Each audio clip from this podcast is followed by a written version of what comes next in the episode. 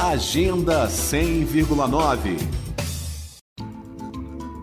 Nesta semana de comemorações por ocasião do aniversário de 62 anos de Brasília, os brasilienses e os turistas que visitam a capital federal ganham de presente a reabertura de uma das exposições mais simbólicas e importantes da cultura candanga. É que nesta quarta-feira, a partir das três da tarde, o Museu Vivo da Memória Candanga reabre ao público a exposição permanente Poeira, Lona e Concreto uma ótima oportunidade para conhecer a história da construção da capital federal por meio de fotos, imagens e de passeios pelas casas rústicas de madeira colorida erguidas a partir de 1956, onde funcionava o Hospital Juscelino Kubitschek, primeiro hospital da nova capital e que depois se tornou a sede do museu.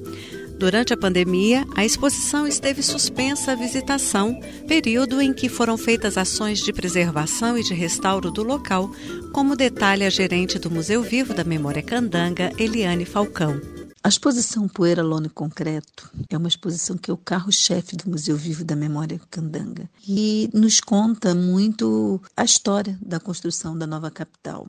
Nós tivemos que desmontar para fazer algumas manutenções e restauro, e agora, nessa reabertura, nós estamos com mais, como se fosse, digamos, que ela está mais espojada, mas não saiu do contexto, porque o contexto é a história da construção da nova capital. Mas, assim, tem umas novidades, mas eu acho que a novidade vai ficar para vocês irem visitar.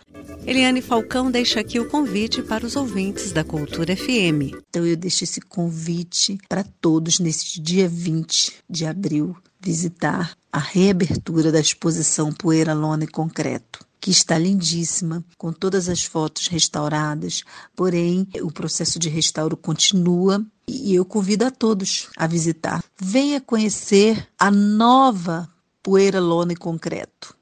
A visita à exposição permanente Poeira, Lona e Concreto é gratuita e pode ser feita de segunda a sábado, no período de 9 da manhã às 5 da tarde.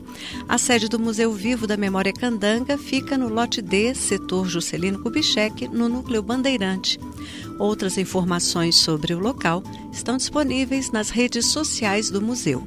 Flávia Camarano, para a Cultura FM. Agenda 100,9